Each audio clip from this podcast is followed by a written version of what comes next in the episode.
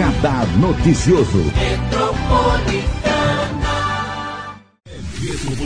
Para abrir o meu destaque de hoje aqui na Metropolitana, eu quero trazer uma informação importante, porque ontem o ministro admitiu crise hídrica e pediu o uso consciente de água e energia. O ministro Bento Albuquerque, de Minas e Energia, afirmou que o último período chuvoso foi o mais seco em 91 anos no Brasil e que o uso consciente pode reduzir consideravelmente a pressão sobre o sistema elétrico.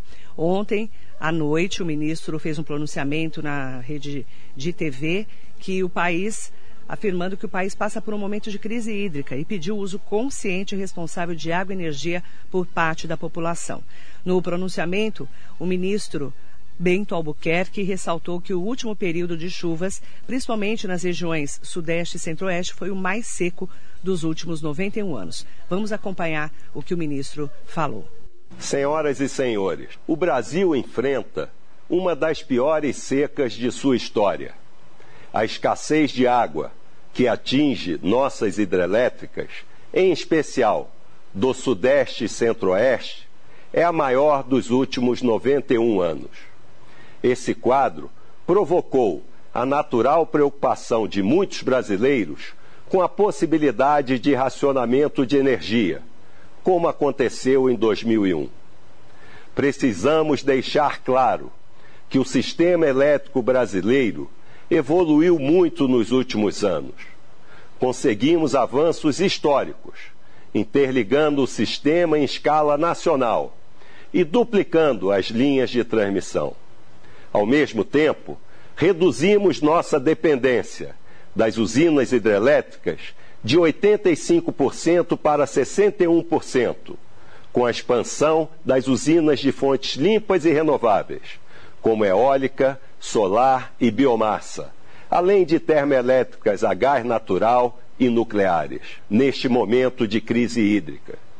Em parceria com a indústria, estamos finalizando o desenho de um programa voluntário que incentiva as empresas a deslocarem o consumo dos horários de maior demanda de energia para os horários de menor demanda, sem afetar a sua produção e o crescimento econômico do país.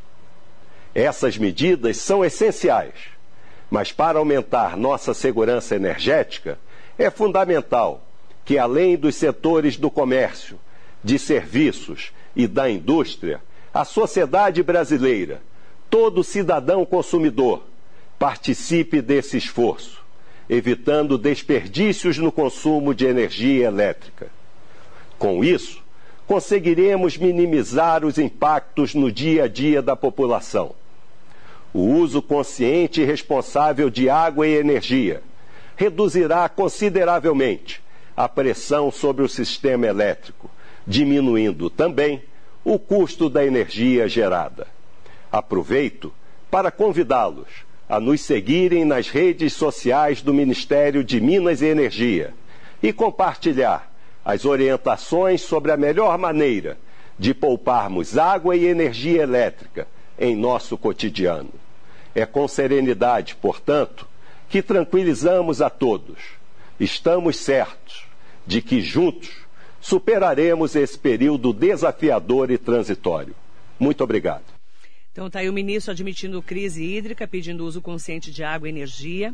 A Rádio Metropolitana foi, inclusive, levantar esse assunto e, mesmo diante do alerta de emergência hídrica emitido pelo governo federal para o período de junho a setembro no estado de São Paulo, a Companhia de Saneamento Básico do Estado de São Paulo, a Sabesp, descarta o racionamento de água na região do Alto Tietê. Mas, ainda assim, com a preocupação voltada para o nível baixo dos cinco reservatórios que compõem o sistema produtor Alto Tietê e respondem pelo abastecimento de 4 milhões e meio de habitantes da capital paulista e de cidades da Grande São Paulo. A Sabesp reforça o pedido de cautela no uso da água. E por conta da escassez de chuvas, típica deste período do ano, as barragens operam com volume reduzido e acendem um sinal de alerta. Em entrevista especial à Rádio Metropolitana, o gerente do Departamento de Recursos Hídricos da região metropolitana da Sabesp, Adilson Nunes Fernandes, explica que o sistema integrado que compõe as bacias do estado está em 52,9% da capacidade total. Bom, a gente tem, é, de fato, você tem, você tem razão, a gente tem aí falando exatamente em relação ao sistema integrado, nós estamos com o nível é, atualmente de 52,9% e ele é muito próximo do nível que nós tínhamos é, em 2018 de 54%. Nós não tivemos nenhum problema de abastecimento de água nos anos subsequentes. Então, a, gente, a gente teve um problema no começo do ano. Esse ano foi um ano que ele teve uma baixa incidência de chuvas. As chuvas elas vieram, mas elas vieram em aproximadamente 40%, 50% das chuvas médias esperadas para o período. Então, é uma situação que requer atenção.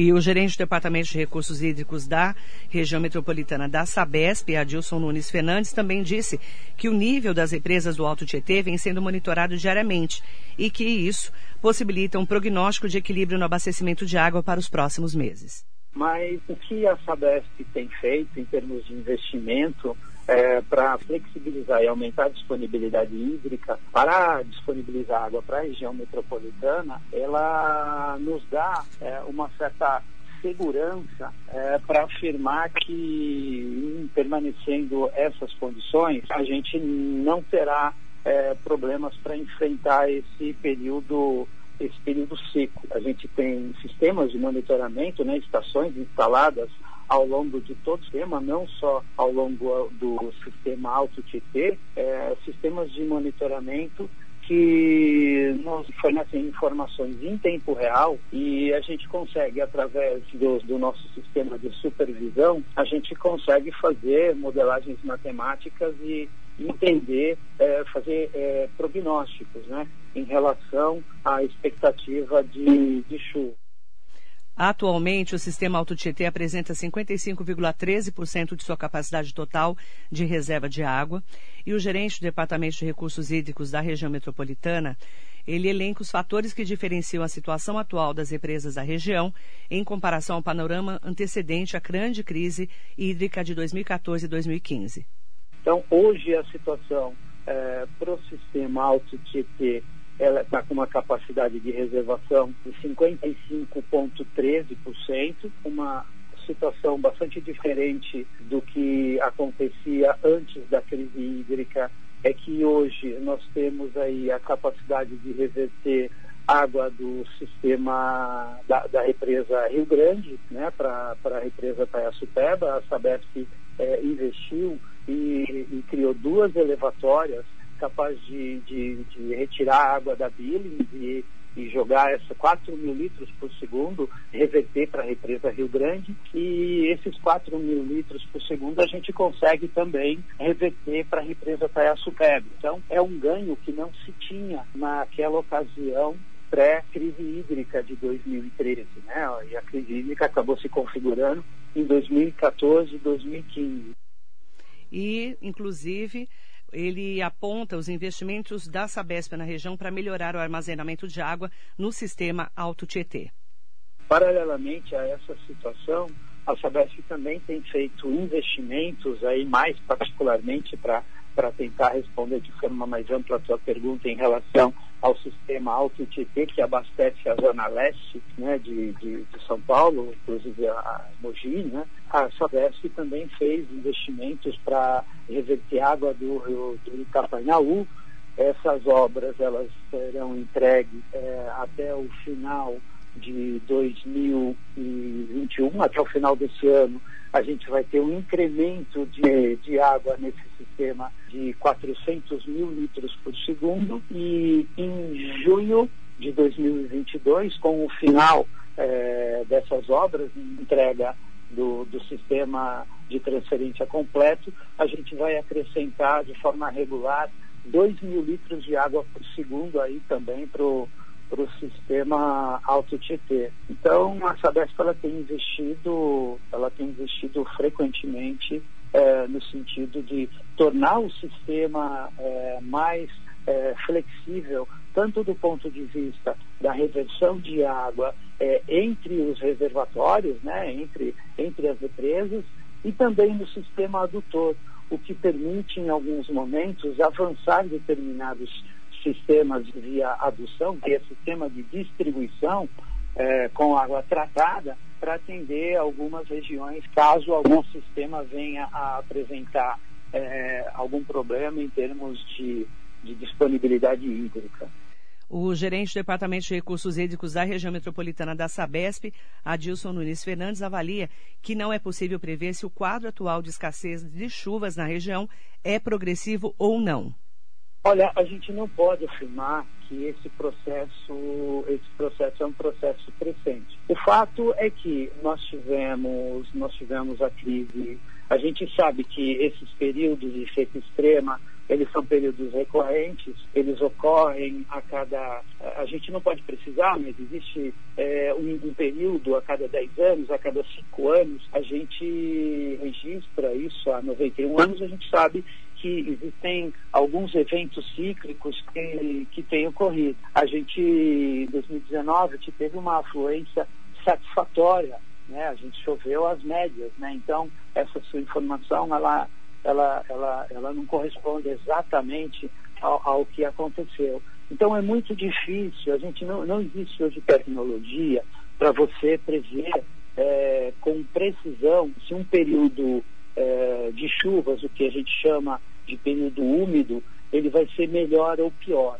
Você faz é, estimativas, né? Você faz previsões, mas essas previsões elas, elas podem, elas são passíveis de serem alteradas porque existem muitas variáveis que podem influir. Então é, é muito difícil é, afirmar que a gente vai ter um período úmido é, pior ou melhor. Existem é, meteorologistas que, que dizem que existe uma estimativa de a gente ter um período úmido, um período de chuvas, que começa a partir de outubro, aonde não ocorrerão as chuvas médias. Isso não é bom para a gente.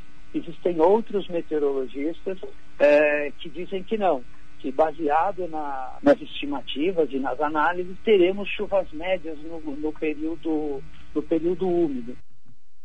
E diante do período de estiagem, a orientação dos especialistas é economizar no consumo de água, com o objetivo de evitar problemas.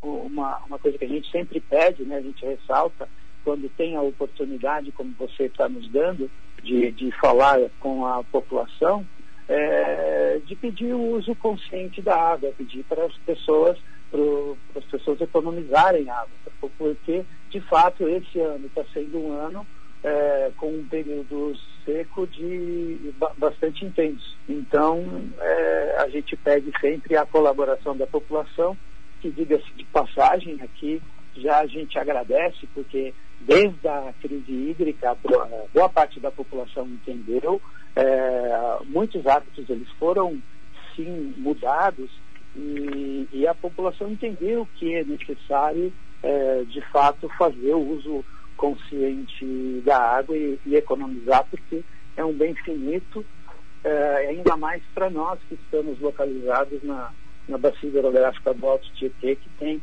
uma disponibilidade hídrica per capita baixa. A Sabesp ela descarta a possibilidade de racionamento. Tá? Hoje essa possibilidade ela, ela, ela não é aventada pela Sabesp, mas o que nós pedimos, e eu peço até desculpas por, por estar sendo repetitivo, é que a população continue nos ajudando, é, que a população continue fazendo uso consciente da água, continue economizando e vamos esperar aí por um período por um período chuvoso que começa em outubro, onde venham as chuvas, as chuvas pelo menos as chuvas históricas médias para os nossos mananciais. Resumindo, estamos entrando numa crise segundo o ministro, mas precisamos principalmente economizar água e energia elétrica para nosso bem, para que não tenha racionamento. Então fica esse alerta e também o pedido para que nós todos façamos a nossa parte.